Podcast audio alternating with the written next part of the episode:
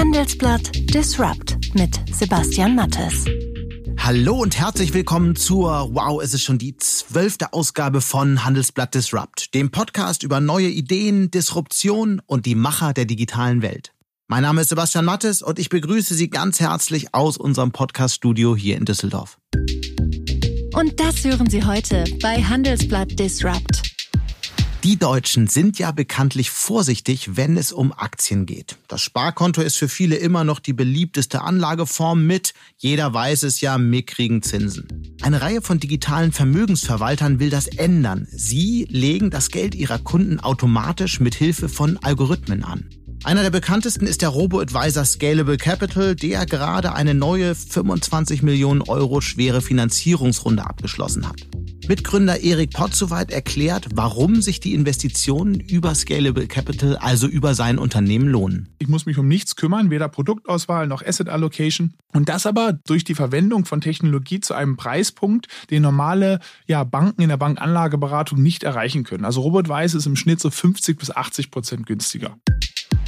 Im Anschluss daran ein Gespräch mit einem Soziologen, der sich von Berufswegen vor allem mit den Fragen unserer Zukunft beschäftigt mit Thomas Drujen von der Sigmund Freud Universität in Wien. Er glaubt, dass Menschen im virtuellen Raum viel besser lernen können als in Klassenzimmern oder Vorlesungssälen. Und deshalb gründet er ein virtuelles Institut, das Studenten ausschließlich mit Virtual Reality Brillen besuchen können. Die Leute reisen in ihre Fantasie. Das ist das Wichtige. Und psychologisch gesagt, sie reisen auch in ihr Unterbewusstsein. Sie müssen sich Gedanken machen. Es ist wie Träumen. Ja, es ist professionelles Träumen und davon profitiert der Mensch. Das ist wie Selbstheilung. Und dann schalten wir noch nach Peking, wo das Handelsblatt mit der Kollegin Dana Heide jetzt eine zweite Korrespondentin hat. Hier sind wahnsinnig viele Überwachungskameras. Also zum Beispiel der Weg von meiner jetzigen Unterkunft zum, äh, zum, zur U-Bahn, mit der ich dann äh, zur Arbeit fahre, der dauert ungefähr zwei Minuten. In diesem, in diesem Zeitraum sind, habe ich 36 Überwachungskameras gezählt. Sie hören Handelsblatt Disrupt und nach einer kurzen Werbeunterbrechung sind wir zurück. Die fortschreitende Digitalisierung betrifft alle Unternehmensbereiche und Aufgaben, vom Geschäftsmodell bis zu Backoffice-Aufgaben. Eine strategisch kluge Neuausrichtung des Finanzbereichs Ihres Unternehmens, welche alle diese Anforderungen berücksichtigt und neue Steuerungsimpulse für operatives Business generiert, ist öfters zwingend erforderlich. Die Experten von KPMG begleiten Sie bei der Transformation hin zum innovativen Unternehmen der Zukunft. Damit nutzen Sie alle Vorteile, die Technologie und Umsetzungsstärke mit sich bringen. Mehr als Sie erwarten. Consulting von KPMG. Mehr dazu in den Show Notes.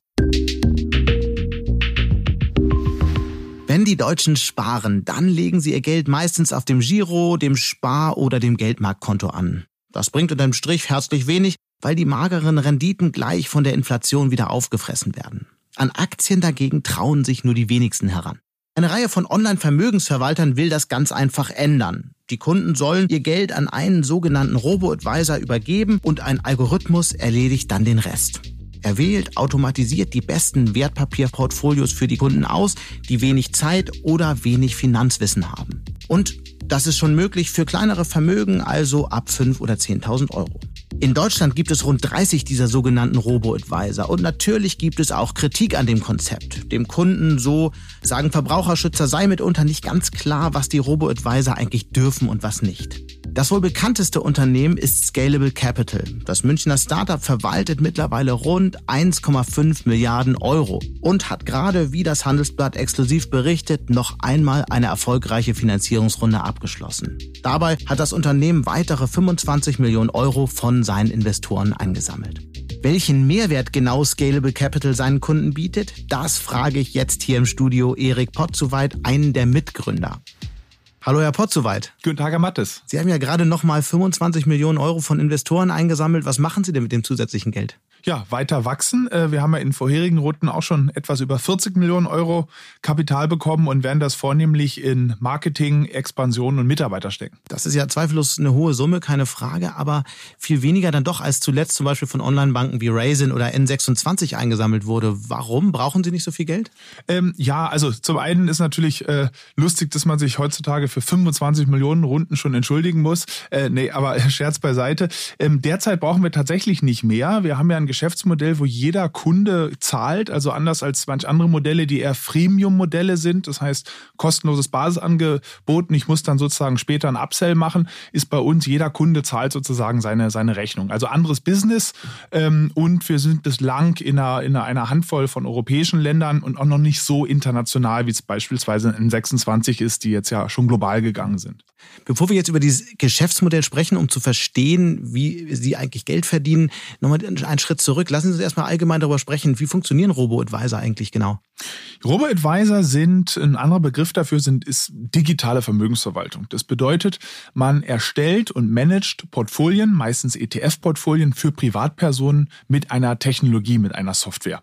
Der Kunde geht da ganz am Anfang durch einen Eröffnungsprozess, wo er bestimmte Fragen zu seinen Finanzzielen, zu seinen Kenntnissen, zu seiner Risikotoleranz beantwortet. Und die Software erstellt ihm dann ein für ihn geeignetes ETF-Portfolio und überwacht es auch fortlaufend. Vielleicht mal für, für die Menschen, die sich nicht so wahnsinnig viel für Finanzmärkte interessieren, lassen Sie uns mal über den Begriff ETF äh, sprechen. Haben Sie eine Definition in zwei Sätzen? Ja, ETFs sind ja, passive Indexfonds ist ein anderer Begriff. Was bedeutet das? Passiv. Ähm, ein ETF hat keinen Fondsmanager, also keine physische Person, die bezahlt wird, um sich Gedanken zu machen, ob heute die Volkswagen besser abschneidet als die Daimler-Aktie, ähm, sondern der ETF, der empfindet letztendlich einfach nur einen Finanzindex, wie den, den DAX, den deutschen DAX, nach. Steigt der DAX, steigt der ETF mit, fällt er, fällt er mit. Mhm. Und es ist eines der erfolgreichsten Finanzprodukte, also Milliarden fließen jedes Jahr in diese Art von Produkten. Und die Frage, die sich daran anschließen würde, ist, ähm, wir haben verstanden, was Robotweiser sind. Was macht denn jetzt Scalable Capital anders? Ähm, warum sollten Kunden zu Ihnen kommen? Was kriegt man bei Ihnen, was man anderswo nicht bekommt?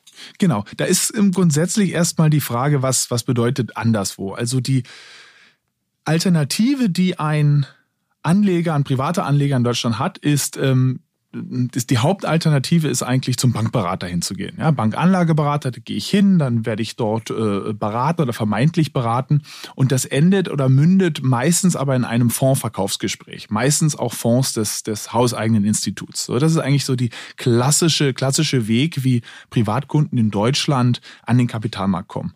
Dann hat sich in den letzten, würde ich sagen, zwei, drei Jahrzehnten ein anderer Weg aufgetan, nämlich der, der Selbstentscheider. Also ich hole mir ein günstiges Online-Depot und äh, stelle mir dann selber Aktien oder ETFs zusammen. Und ähm, Scalable Capital oder auch andere Robo-Advisor sind nun ein neuer Weg. Und zwar, ich habe einen Verwalter, der für mich ein Portfolio zusammenstellt. Das heißt, ich muss mich um nichts kümmern, weder Produktauswahl noch Asset Allocation. Und das aber durch die Verwendung von Technologie zu einem Preispunkt, den normale ja, Banken in der Bankanlageberatung nicht erreichen können. Also Robot Weiß ist im Schnitt so 50 bis 80 Prozent günstiger. Und wenn Sie nun fragen, ja, was, äh, da gibt es ja ein paar Anbieter am Markt, was unterscheidet das? Scalable Capital gibt viele Kriterien. Das Hauptkriterium ist wahrscheinlich das Anlageverfahren.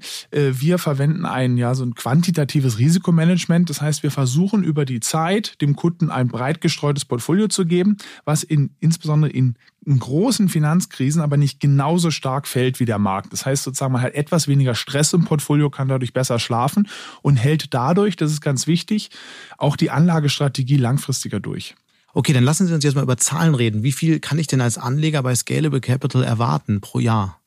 Ja, ähm, kommt drauf an. Ähm, langfristig, äh, wir bieten verschiedene Risikoklassen. In den höheren Risikoklassen sollten so sechs bis sieben Prozent langfristig nach Kosten, ist mal ganz wichtig, rumkommen. In weniger risikoreichen Anlageklassen natürlich etwas weniger. Das heißt, es ist eine vernünftige Kapitalmarktrendite. Aber, jetzt komme ich wieder zu dem Risikoaspekt, es geht nicht nur um Risiko, sondern, äh, um Rendite, sondern es geht immer auch um, um Risiko.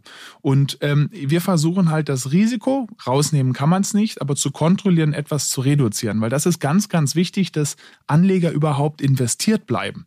Denn ja, gute Strategien oder Buy-and-Hold-Strategien, wo ich investiere und nie wieder hinschaue, die sind in der Theorie, funktionieren die super. In der Praxis führt es leider immer dazu, dass Anleger es nicht durchhalten, das Portfolio sinkt um 30, 40 oder 50 Prozent, ich steige aus und bin nicht mehr dabei. Und das ist das Tückische. Aber wenn ich auf diese Zahlen schaue, dann kriege ich doch als Einzelanleger genau die gleiche Summe hin. Wenn ich mir ein sinnvolles Portfolio aus Fonds zusammenstelle, dann schaffe ich die 7, 8, vielleicht sogar 9 Prozent. Also warum soll ich dann zu Scalable Capital kommen?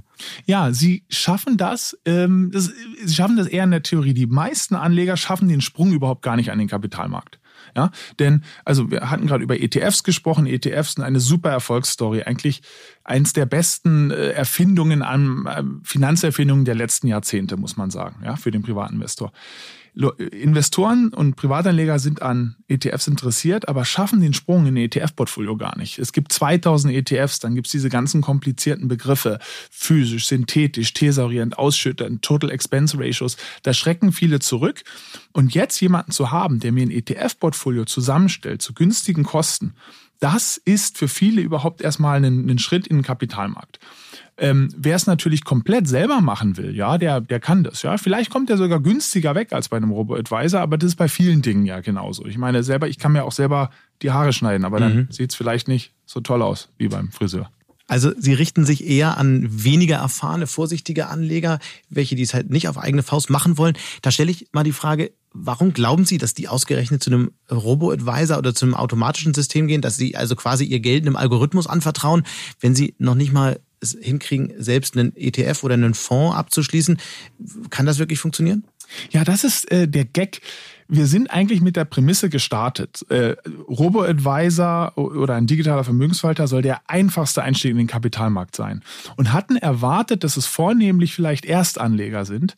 Es hat sich dann anders herausgestellt. Und zwar, die Anleger, die vornehmlich zu uns kommen, sind, wir bezeichnen die neudeutsch als Smart Busy Professionals. Ja, das sind Leute, die haben in den meisten Fällen, in 80 bis 90 Prozent der Fälle, haben die ein Studium in BWL, VWL, Informatik oder Ingenieurswesen. Das heißt, es sind eigentlich Leute, denen man es zutrauen würde, so ein ETF-Portfolio selber zusammenzustellen, die in erster Linie aber kein, keine Lust oder keine Nerven haben, denen es einfach zu nervig ist. Ja, die haben ihren Job, die sind busy, Redakteur beim Handelsblatt und am Wochenende will man Fahrradfahren hier im Umland oder sein, seinem Hobby äh, äh, frönen und hat einfach keine Lust, sich damit zu beschäftigen. Das ist eigentlich die größte Kundschaft für uns geworden. Ja, diese Smart Busy Professionals. Die anderen sind doch schon weg, wenn sie Roboter hören, vor allem die Anfänger. Und man hört ja auch von Verbraucherschützern, die haben es ja immer mal wieder kritisiert, dass gerade diese Selbsteinschätzung, welches Risikoprofil habe ich auch, das ist ja einer der Vorwürfe, eigentlich nicht so sonderlich gut funktioniert auf der Seite, dass, äh, dass gerade die, die, die, die unerfahrenen Anleger möglicherweise nicht so gut informiert werden. Was antworten Sie auf solche Kritik? Ja, die Kritik, die hat mich eigentlich verwundert, dass sie von Verbraucherschützern kommen. Denn wir machen genau das, was Verbraucherschützer jahrelang fordern. Kostengünstigkeit, einen nachvollziehbaren Investmentprozess. Ne, bei uns ist der nämlich regelgebunden. Das heißt, wir haben keinen Portfolio-Manager, der morgens aufsteht und sagt, ähm, ich glaube, heute bin ich in der positiven, negativen Stimmung. Ich glaube, die Trumpschen Aussagen von gestern Abend, die werden den Leitzins in Amerika in diese oder jene Richtung äh, stupsen, weil das ist alles Geschichtenerzählerei. Das nachweislich kann ich damit die Geldanlage nicht verbessern, sondern es ist ein regelgebundener Prozess, rein mit ETFs, sehr günstig. Und jetzt richtet sich die Kritik, dass diese Fragen, die da beantwortet werden, dass die vielleicht falsch eingeschätzt werden können vom Anleger. Ähm, das sehen wir so nicht eigentlich. Wir sehen die meisten Kunden, die da sehr, sehr ehrlich auf diese Fragen antworten. Und wir können so einen Prozess natürlich auch nachadjustieren. Wenn wir beispielsweise sehen, da sind. Das wäre ja die Frage, reagieren Sie auf die Kritik der Verbraucherschützer? Ja, na klar. Wenn wir zum Beispiel äh, sehen, dass da ähm, Kunden im, im Onboarding oder in dieser Geeignetheitsprüfung Probleme haben, dann können wir das, können wir das natürlich nach, äh, nach adjustieren. Ja? Mhm, okay. Wie funktioniert der Algorithmus von Scalable Capital eigentlich genau? Ich beschreibe es mal ähm, in, in, in, in schnellen Zügen. Äh, wir erstellen ETF-Portfolio, das heißt, das grundlegende, grundlegende Ziel ist ein Weltportfolio. Wie viele sind da drin? Im Schnitt so zwischen 14 bis 17, 18 ETFs. Also schon breit gestreut über verschiedene Märkte, Aktien, Anleihen, USA, Europa, Asien, Schwellenländer. Und diese ETFs, die ähm, mischen wir zusammen und wir beobachten auch den ETF-Markt fortlaufend, weil da verändern sich dauernd Sachen. Ne? Da kommen neue Anbieter in den Markt, bestimmte existierende Anbieter verändern ihre Konditionen. Das heißt, man muss ein Auge drauf halten. Das ist die sozusagen die erste Säule, eigentlich mal die, die gute Produktpflege, Produktauswahl. Und dann die zweite Säule ist, der Bereich, der so ja, mit Asset Allocation beschrieben wird. Also wie mische ich denn das genau und wann verändere, wann fahre ich Aktien hoch oder runter? Und da verwenden wir einen Risikomanagement-Ansatz, der im Groben Folgendes macht. Der misst für jeden einzelnen ETF, wie nervös der ist, die Schwankungshäufigkeit.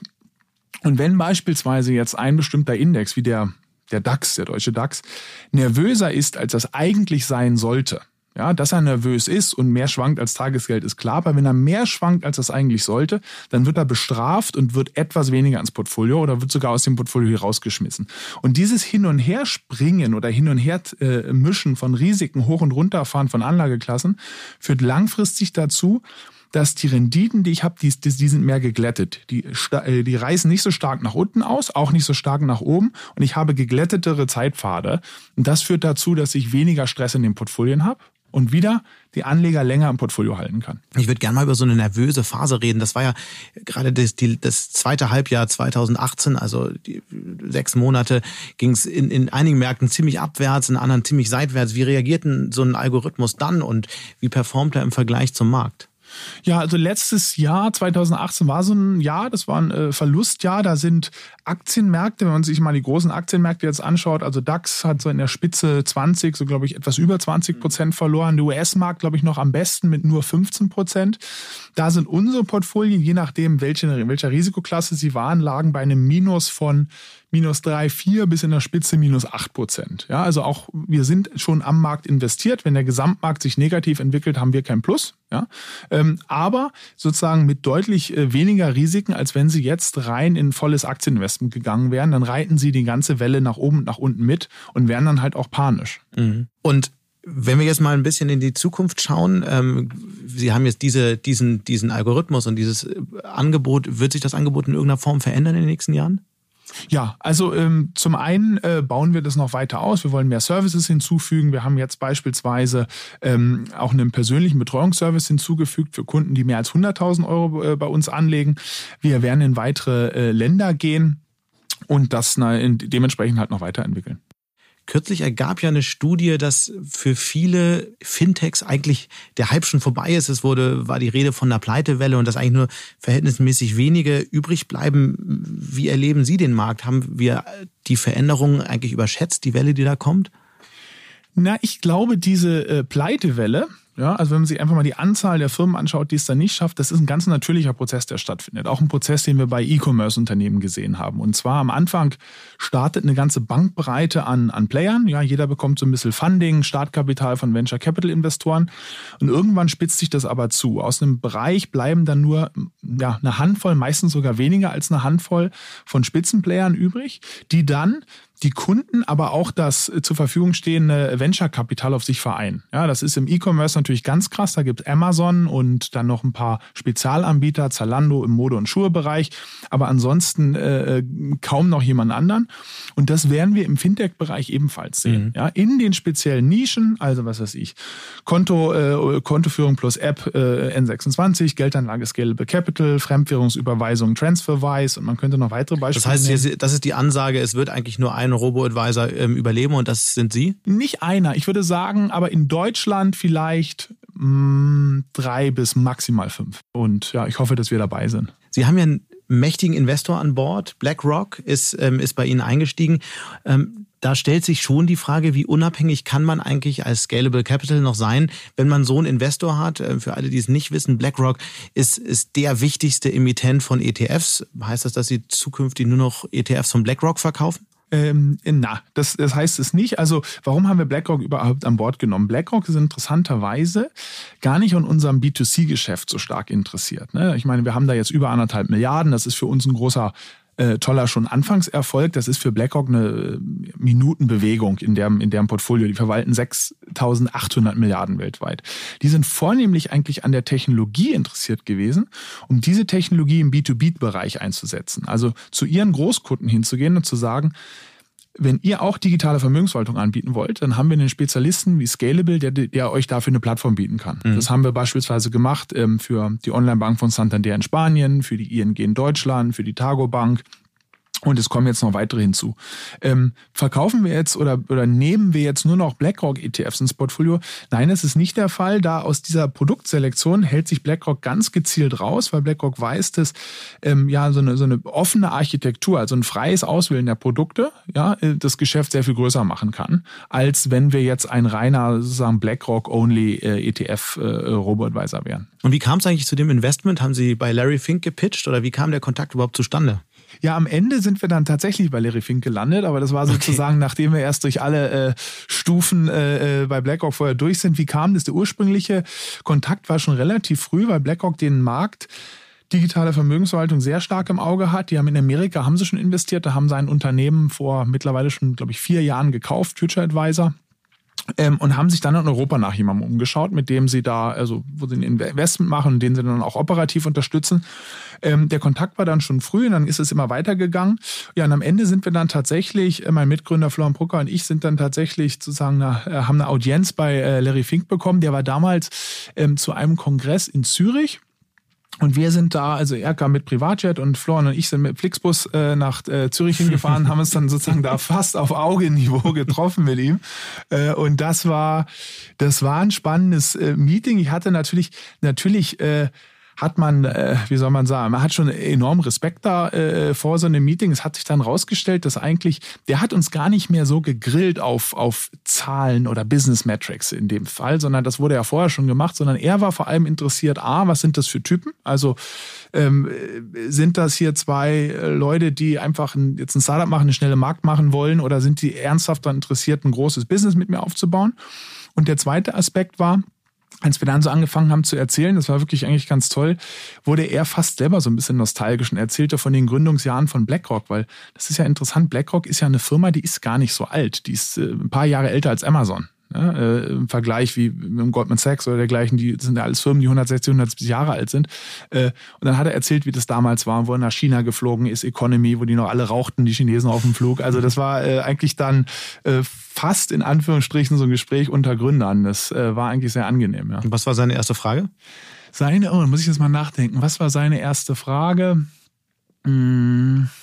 Ah, ah, ich weiß die erste Frage. Wir haben uns im Dolda getroffen in, ähm, in Zürich. Das ist ja dieses Nobelhotel da oben auf dem Berg. Äh, und dann hat er gefragt, ach, tolles Hotel, ob wir auch hier wohnen würden. Da haben wir ihm dann gesagt, nee, wir übernachten. Und wir haben, das war tatsächlich so, es war eine Messe in Zürich. Wir haben zu zweit in einem Bett in so einem äh, Hotel gepennt, weil es um die Zimmerkosten noch runter, äh, wir hatten ja das BlackRock-Funding noch nicht. Und das fand er super sympathisch. Und dann fing eigentlich dieses nostalgische Gründergespräch dann an, weil er sich an die Anfangsjahre erinnerte. Ja ich weiß nicht, ob das bei ihm im, im Gespräch schon Thema wurde, aber es wird ja sicherlich ähm, bei anderen Investoren sicher hier und da mal angesprochen. N26 ist gerade in den USA gestartet. Wann expandiert äh, Scalable Capital denn nach drüben? Wir, ah, unwahrscheinlich, dass wir in die USA gehen. Der US-Markt ist generell natürlich für Geldanlage ultra interessant, weil es der bislang, ja, China kommt, aber ist bislang der größte Markt der Welt. jeder, fast jeder zweite Millionär der Welt wohnt in den USA. der gesamte US-Vermögensmarkt ist mehr als doppelt so groß als der gesamte europäische Markt. Also von daher toll, aber ist sehr, sehr, sehr kompetitiv. Die Margen sind sehr viel kleiner, als sie in Europa sind, aufgrund der, der des großen Wettbewerbes. Ähm, wir sehen unseren, also wir sehen unsere Expertise ganz eindeutig in Europa. Es gibt viele Märkte, wo wir noch nicht sind. Wir sind noch nicht in Italien, wir sind noch nicht in Frankreich, wir sind noch nicht in Okay, Holland. was sind die nächsten Märkte? Eigentlich die großen europäischen Märkte für mhm. uns. Also ähm, ja, Italien, Frankreich, Holland, das sind interessante Märkte. In Großbritannien, Spanien und, und Deutschland, Österreich, Schweiz sind wir ja schon. Und wenn wir dann aus Europa rausgehen, dann würde man, würde ich wahrscheinlich am ehesten auf diese Reichtumszentren oder Vermögenszentren in Asien schielen und, und weniger in die USA. Da habe ich zu sehr bedenken, dass wir, dass wir uns da verbrennen. Sie verwalten etwas über 1,5 Milliarden Euro Investorengelder aktuell. Was ist denn so die Wachstumsstory, ähm, die Sie künftigen Investoren erzählen? Also wie groß wird das Wachstum sein? Wie viele Kunden, wie viel Kapital in den nächsten Jahren? Ja, also da muss ich ganz kurz nochmal erklären, dass unser Geschäft, ich hatte es ein paar Mal so angesprochen, ja so zweigeteilt ist. Wir haben unser B2C-Geschäft, also wo wir direkt auf den Endkunden zugehen das beschriebene Scalable Capital, ETF-Portfolio. Und dann daneben haben wir das B2B-Geschäft, wo wir eigentlich ja, einen, wenn Sie so wollen, ein Software-as-a-Service-Anbieter fast schon sind. Und diese beiden Business zusammen, ja, äh, was für ein Potenzial haben die? Wir haben jetzt anderthalb Milliarden, da sind wir auch stolz drauf, aber das ist natürlich noch bei weitem nicht da, wo wir hin wollen, auch nicht, noch nicht das, was sozusagen BlackRock jetzt da in Verzückung verfallen lässt. Wir wollen, wenn man jetzt mal fünf oder zehn Jahre in die Zukunft schaut, dann wollen wir schon eine Plattform schaffen, die ich glaube, das Potenzial hat ein hohes zweistelliges, ja, ob das jetzt 40, 50, 60 Milliarden sind oder vielleicht sogar noch mehr, an äh, verwalteten Geldern auf dieser Plattform zu haben, mhm. von B2C und B2B. Ja, vielleicht sogar noch mehr. Ja, äh, äh, ziehen wir mich jetzt ein bisschen die äh, 100 Milliarden in den Mund zu nehmen, das fliegt einem dann um die Ohren, die Zahl. Aber äh, wenn man sowas schafft in den nächsten Jahren, das ist möglich. Ja, die Partner haben wir dazu und äh, ja, die Kunden scheinen es auch nachzufragen. Wie viel Umsatz macht Ihr Unternehmen jetzt gerade? Und sind Sie profitabel? Ähm, wie viel Umsatz? Wir werden dieses Jahr wahrscheinlich so etwas über 10 Millionen äh, reinen Umsatz machen. Ja, ähm, äh, wobei man dazu sagen muss, das ist bei uns ja ein sehr, das ist ja bei uns ein Innenumsatz. Ja, wir haben ja keine Logistik, äh, keine, kein, kein Inventar wie E-Commerce-Unternehmen, ja, sondern es ist reine Marge, die wirklich äh, übrig bleibt, um Mitarbeiter zu bezahlen. Ähm, wir könnten dieses Jahr damit, ja, wir haben etwas über 100 Mitarbeiter, könnten wir wahrscheinlich äh, break-even oder profitabel sein, wenn wir wollten. Das heißt, wenn wir sozusagen Marketing begrenzen und jetzt nicht weiter in Expansion stecken. Aber das werden wir nicht machen, ganz im Gegenteil. Wir wollen jetzt noch weiter, äh, also typisch, was Sie eigentlich bei Wachstumsunternehmen sehen, man nimmt dann Geld auf und drückt dann eigentlich noch weiter aufs Gaspedal, um das äh, Momentum zu nutzen, eigentlich noch weiter zu expandieren. Mhm. Uns hören öfter viele jüngere ähm, Menschen zu, die zum Teil auch überlegen, vielleicht mal ein eigenes Unternehmen zu gründen. Das wissen wir so aus Zuschriften. Und deswegen vielleicht so zum Abschluss nochmal die Frage, was haben Sie denn in Ihrem Gründerleben bisher für Fehler gemacht, aus denen andere unsere Zuhörer möglicherweise lernen können? Ja, was haben wir für Fehler gemacht? Ähm, ich glaube, eines der wichtigsten Sachen ja, ähm, ist, ähm, das hört sich jetzt vielleicht ein bisschen äh, komisch an, ähm, in in ein, in, am Anfang in der Nische zu denken. Ja, wenn Sie ein Unternehmen starten und dann vor Investoren, Wachstumsinvestoren treten, dann müssen Sie natürlich oder eine große Story auch auftun. Ja? Das wollen sie auch selber. Sie wollen ein großes Unternehmen bauen. Das ist ja auch gerade sozusagen der Anspruch, der an deutsche Gründer gestell, äh, gestellt wird. So nach dem Motto, hey, kann nicht sein, dass SAP hier das einzige Unternehmen der letzten Jahrzehnte ist, was äh, die 100 Milliarden Börsenkapitalisierung hat. Jetzt muss mal hier was Neues kommen. So, Das heißt, man will was Großes bauen. Wenn man am Anfang, ganz am Anfang, aber schon auf einen großen Markt zielt, dann ist das meistens das Rezept für äh, es nicht zu schaffen. Was meine ich damit? Wenn Sie auf einen Massenmarkt ganz am Anfang mhm. zielen, dann bauen Sie ein Produkt, was total viele Leute ansprechen muss und dann sind Sie nicht differenzierbar. Ähm, es ist eine viel bessere Strategie, eigentlich am Anfang voll auf eine Nische zu zielen, auch wenn die klein aussieht. Ja? Und wir gehen auf diese Smart Busy Professionals. Da mag man vielleicht sagen, ja, hm, ähm, das ist ja nur eine begrenzte Anzahl. Naja, ausweiten kann man später. Und Sie sehen das bei vielen extrem erfolgreichen großen Unternehmen. Facebook hat jetzt über zwei Milliarden User oder noch mehr, glaube ich. Ähm, deren Ziel am Anfang war es erstmal nur für 10.000 Harvard Undergrad Studenten da zu sein. PayPal war keine Lösung für hunderte Millionen Menschen Zahlungsverkehr zu machen, sondern nur für eBay Power Seller. Mhm. Und es gibt noch weitere Beispiele. Also auf eine Nische zielen, auf einen Kunden, der sofort Klick macht. Und ich, man kann es vielleicht so ein bisschen noch äh, über, überschreiben mit dieser Überschrift ähm, es ist besser, 100 Leute zu haben, die einen lieben, als 1000, die einen mögen. Und das ist ganz, ganz wichtig, am, insbesondere am Anfang, zumindest in den ersten Monaten oder vielleicht sogar in den ersten Jahren, das in seine Unternehmensstrategie reinzubekommen. Aber für die 100 Milliarden werden 100 natürlich nicht reichen. Irgendwann muss man in die Masse gehen. Das war ein ganz spannendes Gespräch. Herzlichen Dank für den Besuch hier bei Handelsblatt Disrupt. Vielen Dank. Fast jeder hat ja inzwischen einmal gesehen, wie Virtual Reality Brillen funktionieren oder hat sich zumindest mal ein Augmented Reality Video auf dem Rechner angeschaut. Viele Menschen finden das noch seltsam, aber einer meint, so sollten wir in Zukunft auch lernen. Der Soziologe Thomas Drujen forscht über die psychologischen und neuronalen Bedingungen der Zukunftsgestaltung an der Sigmund Freud Universität in Wien. Ein Thema sind die Begleiterscheinungen der Digitalisierung und des demografischen Wandels. Und er meint, dass wir viel besser lernen, wenn wir vollständig in eine digitale Welt eintauchen würden. Jetzt hat er deshalb ein virtuelles Institut gegründet, das jeder mit Virtual Reality Brille besuchen kann. Wir treffen uns jetzt aber nicht virtuell, sondern sitzen erst einmal ganz real beieinander und zwar in unserem Podcast-Studio in Düsseldorf. Hallo, Herr Drujen. Hallo, Herr Mattes. Erklären Sie doch mal, warum Sie jetzt eine Virtual Reality Universität launchen wollen. In den letzten Jahren äh, fliegt immer mehr uns um die Ohren an neuen Informationen, an Wissen über Roboter etc. Viele Leute von uns hören das nur manchmal, haben aber davon wenig Ahnung und damit wollten wir uns äh, beschäftigen. Also was macht diese neue sagenumwobene künstliche Intelligenz mit unserem Geist? Und wer ist die Zielgruppe? Also wer soll in dieser neuen Universität lernen? Also im Grunde äh, alle, ja. Also das äh, Universität ist natürlich immer für Leute, die eine bestimmte Vorbildung haben, aber das Ziel ist, die gesamte Gesellschaft damit zu erreichen, was wir machen wollen. Deshalb wird diese Universität offen sein, auch äh, für jeder Mann und jeder Frau. Und wie heißt das Studienfach? Das nennen wir im Moment noch Zukunftspsychologie und Zukunftsnavigation, weil wir von der Sigmund Freud Universität kommend natürlich einen seriösen Hintergrund brauchten, ja. Äh, aber im Grunde geht es um Zukunftsnavigation. Das heißt, wie lerne ich in komplizierten Zeiten äh, äh, eine Architektur zu finden, wie ich mich besser bewegen kann, egal was ich mache. Ob ich Handwerker bin, Gärtner, Professor oder Politiker. Warum glauben Sie eigentlich, dass Menschen ohne etwas anzufassen oder Seiten umzublättern, also in der Virtual Reality besser und schneller lernen können?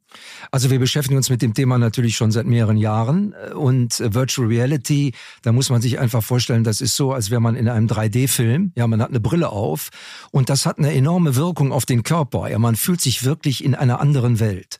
Und da haben wir durch viele Interviews festgestellt, dass die Leute da viel konzentrierter sind.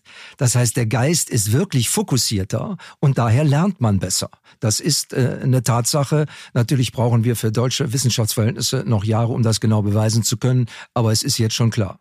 Man kann zwischendurch nicht das Handy checken. Man kann zum Beispiel nicht das Handy checken, das das äh, eine. Das andere ist aber, wo immer man sich trifft, im Büro, zu Hause, man hat Umgebungsgeräusche. Ja, ob die Kinder schreien, selbst wenn man alleine ist, ja, man lässt die Augen wandern und so weiter. All das ist in der Virtual Reality viel fokussierter und es hat Spielcharakter. Das kommt auch dazu. Man macht, es macht das leichter, ja, weil, weil man in einer unbewohnten Umgebung ist, weil man da auch mal einen Roboter trifft, weil man da seinen eigenen Avatar trifft. Also das ist sozusagen eine virtuelle Kopie äh, der eigenen Person. Das ist spannend, ja. Und deshalb sind die Leute konzentrierter und das, was sie dort erleben, vergessen sie auch äh, äh, äh schlechter. Mhm. Und was für Fragen stellen Sie dann? Stellen Sie mir doch mal so eine Frage und während ich dann die Frage höre, was würde ich dann in diesem virtuellen Raum sehen? Ja, also die Fragestellung hängt ab von dem, was wir entwickelt haben, Zukunftskompass.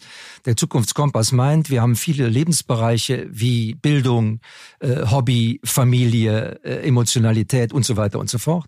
Und äh, dazu stellen wir Fragen. Jetzt stellen wir mal eine Frage zum Thema Alter und da würden wir Sie fragen, äh, Herr Mattes, denken Sie doch mal nach, äh, in 20 Jahren sind Sie so so und so alt, ja, beschreiben Sie uns mal Ihren Lebensalltag. Eine zweite Frage wäre, bitte beschreiben Sie doch mal, äh, äh wie sieht eigentlich Ihre Familie Sie in 20 Jahren, mhm. sagen wir mal mit 55. Ja. Und was lerne ich dann daraus?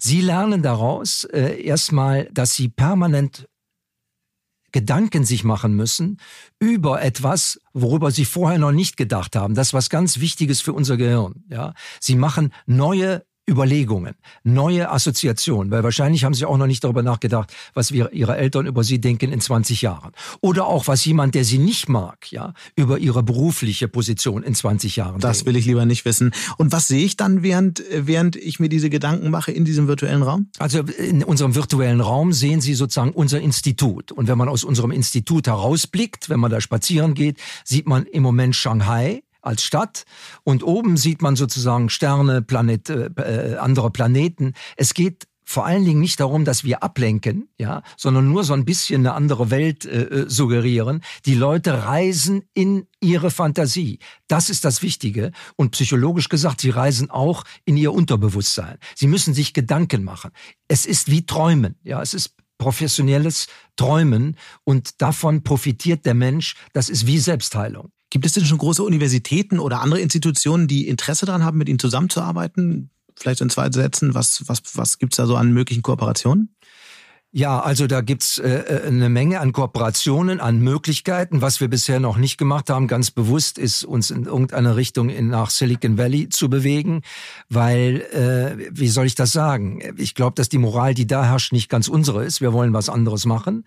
Deshalb machen wir das Projekt an zwei verschiedenen Stellen mit Partnern jetzt schon. Also außer hier in Düsseldorf und in Wien ist das in der Universität des Königs von Marokko, in der Nähe von Marrakesch. Warum Marokko? Ja, weil die sehr aufgeschlossen sind. Ja, die wissen, die müssen aufholen, die müssen unter Umständen schneller werden und deshalb haben die uns da äh, eine Möglichkeit gegeben. Und das andere wird niemand verwundern. In Shanghai, in China, ich meine, wer nach Shanghai fährt, sieht, da ist die Zukunft schon angebrochen, äh, viel deutlicher und weiter als bei uns. Und wann nimmt diese neue Universität ihren Lehrbetrieb auf und wann kommen die ersten Studenten und vor allem, wie viele Studenten können da überhaupt studieren?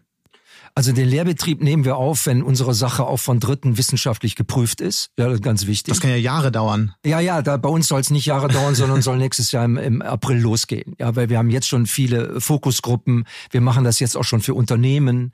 Äh, äh, da können wir das überprüfen und wir sehen, es funktioniert. Ja, und es wird eine Online-Geschichte natürlich. Ja, man muss da nicht hinkommen. Das ist ja das Dolle. Äh, man braucht nur eine Brille, eine virtuelle Virtual Reality Brille, ja, und dann kann man sich von überall zuschalten. Und das ist auch der Sinn. Wir glauben auch, dass das in fünf Jahren, in sechs, sieben, acht Jahren an jeder Universität so sein wird. Ja, man muss nicht mehr physisch dahin gehen. Es hat ja auch wirklich ökologische Vorteile, ja, wenn man nicht jeden Tag ins Auto steigt. Mhm. Und wie kommt die Idee in Deutschland an? Die Deutschen sind ja mitunter ein bisschen skeptischer, was solche neuen Ideen angeht. Ich glaube, äh, wir haben zu spät gestartet. Wir sind zu spät gestartet. Wir haben eine Nachholnotwendigkeit, äh, ohne jeden Zweifel. Aber jetzt sind viele einfach bereit, äh, schneller zu handeln, weil wir das spüren. Sonst läuft uns Amerika, ohnehin hat es uns schon den Rang abgelaufen. Aber wie kommt konkret die Idee dieser Universität in Deutschland an? Die kommt jetzt besser an als vor vier Jahren, als ich zum ersten Mal darüber gesprochen hatte, hat man mich schon für, für verrückt gehalten oder bekloppt. Nur es kommt immer darauf an, wenn Sie mit Leuten im Metier sprechen, Ihnen habe ich das ja auch schon mal früher erzählt, ja, die haben Verständnis dafür. Aber dann, ich kann verstehen, dass der Bürger sagt, jetzt spinnen die jetzt total, ja. Was, Aber langsam wird es nachvollziehbar. Was, Jeder, was sagt denn das Bildungsministerium? Ja, mit denen stehen wir auch in Verbindung. Äh, äh, die sind natürlich, wie ein Ministerium ist, äh, die, die wollen es sehen und überprüfen etc. Und ehe die ihr Werturteil gefällt haben, sind wir schon auf der nächsten Zündungsstufe. Sehr spannend. Ich würde sagen, das nächste Interview führen wir im virtuellen Raum. Ganz herzlichen Dank, Thomas Drujen. Ich danke Ihnen auch, Herr Mattes. Alles Gute.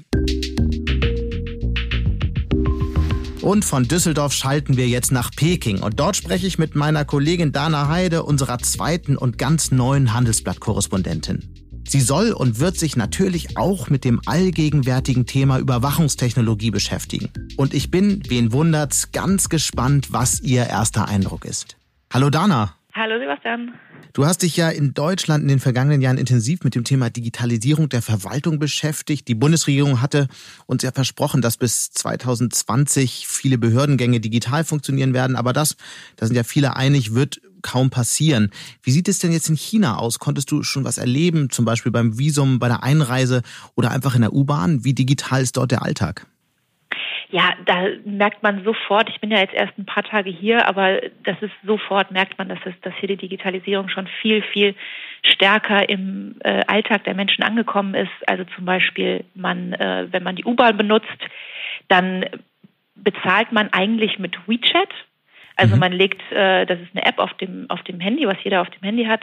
Ähm, das legt man einfach auf äh, auf die auf diese Schleusen, durch die man dann in die U-Bahn gelangt und dann wird der Betrag abgebucht. Ich habe noch kein WeChat, weil ich noch kein, also ich kann noch nicht mit WeChat bezahlen, weil ich noch kein chinesisches Konto habe. Und dann wird es kompliziert. Also ich muss jetzt immer jedes Mal einzeln ähm, Geld einwerfen und mir eine einzelne Karte holen, um dann einzeln durch den, so durch den, durch die U-Bahn zu, durch den U-Bahn-Schleuse zu kommen. Und also man merkt schon, wie erleichternd auch solche digital, äh, digitalen ähm, Apps sind und ähm, wie die den Alltag leichter machen. Mhm. Du wirst dich ja äh, in Zukunft auch weiter intensiv mit dem Thema Überwachung beschäftigen, einfach weil es in China ein wichtiges Technologiethema ist, aber auch weil die Technologie für China ja immer mehr zu einem ähm, Expansionsthema wird. Also die Technik wird international exportiert. Wie schlimm oder, oder nicht schlimm bemerkst du das im Alltag? Also wie erlebst du diese Überwachung jetzt in den ersten Tagen, in denen du dort bist? Ja, also das fand ich sogar noch eindrucksvoller, muss ich, äh, muss ich sagen, als die, äh, als die äh, Möglichkeiten mit WeChat zum Beispiel zu bezahlen. Hier sind wahnsinnig viele Überwachungskameras. Mhm. Also zum Beispiel der Weg von meiner jetzigen Unterkunft zum, zum, zur U-Bahn, mit der ich dann zur Arbeit fahre, der dauert ungefähr zwei Minuten. In diesem, in diesem Zeitraum sind, habe ich 36 Überwachungskameras gezählt. Und das sind alles öffentliche Gehwege. 36 Kameras. Also es ist keine besondere Gegend, in der ich da jetzt gerade mhm. wohne. Mhm. Und ähm, also und das sieht man überall. Also an Kreuzungen sind wahnsinnig viele Kameras, in vor Restaurants, auf Gehwegen. Man wird eigentlich rund um die Uhr überwacht. Und was sagen die Chinesen dazu? Nimmst du da eine Debatte drüber wahr? Du hast dich ja auch auf deinen Aufenthalt gut vorbereitet? Ja, also das ist natürlich, äh, die Stimmung ist gespalten. Äh, das, was ich bisher gehört habe, manch einem gefällt das System, weil es mehr Sicherheit verspricht. Also so verkauft es auch die chinesische Regierung. Und andere sorgen sich wegen der Überwachung. Aber wie es halt in China ist, die Kritik findet nicht öffentlich statt. Mhm. Also man kriegt natürlich wenig davon mit. Das findet dann auf so Social-Media-Kanälen statt. Aber dass jetzt öffentlich jemand dagegen protestiert, ist, ist nicht der Fall. Wir sehen jetzt auch international, dass diese Technik immer intensiver verwendet wird. In London sieht man viele Kameras, in, in, in, in New York ähm, sieht man viele Kameras. Die Technologie wird ja für die Chinesen auch zu einem Exportschlager. Wie nimmst du das wahr?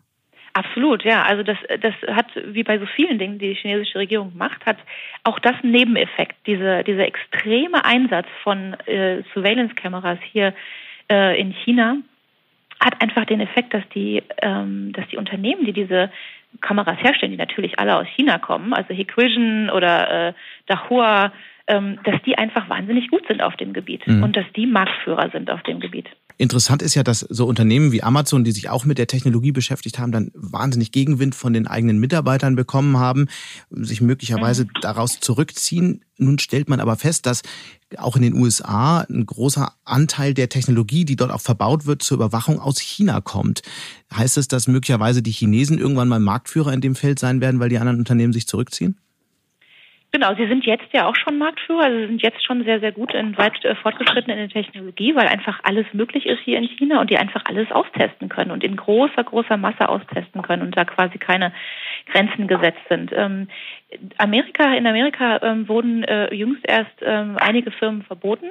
Also Hikvision zum Beispiel darf nicht mehr, zumindest nicht mehr im staatlichen Bereich eingesetzt werden. Da muss alles rausge rausgeholt werden, was schon im Einsatz ist. Und äh, auch in Deutschland werden chinesische Firmen eher weniger eingesetzt dazu. Mhm. Was sind da die Ängste? Ja, es sind einfach die Ängste, da ähm, erstens mal äh, diese Unternehmen zu unterstützen und äh, zweitens, äh, also die USA, da ist auch sind auch Sicherheitsbedenken äh, da. Mhm. Aber China ähm, ist ja nicht äh, ist ja nicht unklug, sondern die, ähm, die die exportieren das eben in andere Gebiete auch zum also zum Beispiel hat äh, die chinesische Regierung äh, begonnen, ähm, seine Technik nach Ecuador zu, äh, zu exportieren.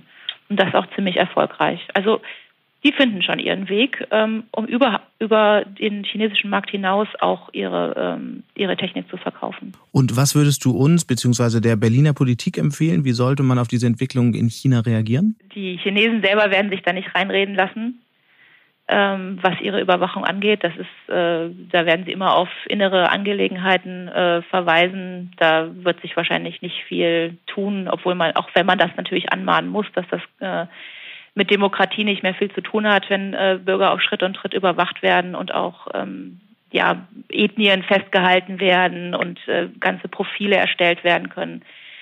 Ich glaube, es ist ein mahnendes Beispiel für Deutschland, dass man da wirklich aufpassen muss, ähm, wie weit man da geht. Ähm, in Berlin gibt es ja auch schon solche Tests, solche ersten Tests. Und ich glaube, die Kritik und die Skepsis dieser Technik gegenüber ist durchaus angebracht. Dana, ganz herzlichen Dank für diesen Einblick und wir sind sehr gespannt, was du in den nächsten Wochen noch so beobachten wirst. Viele Grüße nach Peking. Vielen Dank. Bis bald. Und damit sind wir auch schon am Ende von Handelsblatt Disrupt. Wenn Ihnen unser Podcast gefallen hat, dann hinterlassen Sie doch einfach eine Bewertung bei iTunes oder schreiben Sie mir eine E-Mail an mattes.handelsblatt.com. Mattes mit zwei T und H. Oder bei Twitter, da bin ich S Mattes, also Mattes mit einem S davor. Ganz herzlichen Dank an dieser Stelle auch an meine Kollegen Alexander Voss und Migo Fecke sowie natürlich Regina Körner und Audiotheka mit der neuen Podcast-App Lekton für die Produktionsunterstützung. Wir melden uns nächste Woche Freitag wieder. Bis dahin wünsche ich Ihnen eine schöne Woche und interessante digitale, aber natürlich auch analoge Zeiten. Ihr Sebastian Mattes.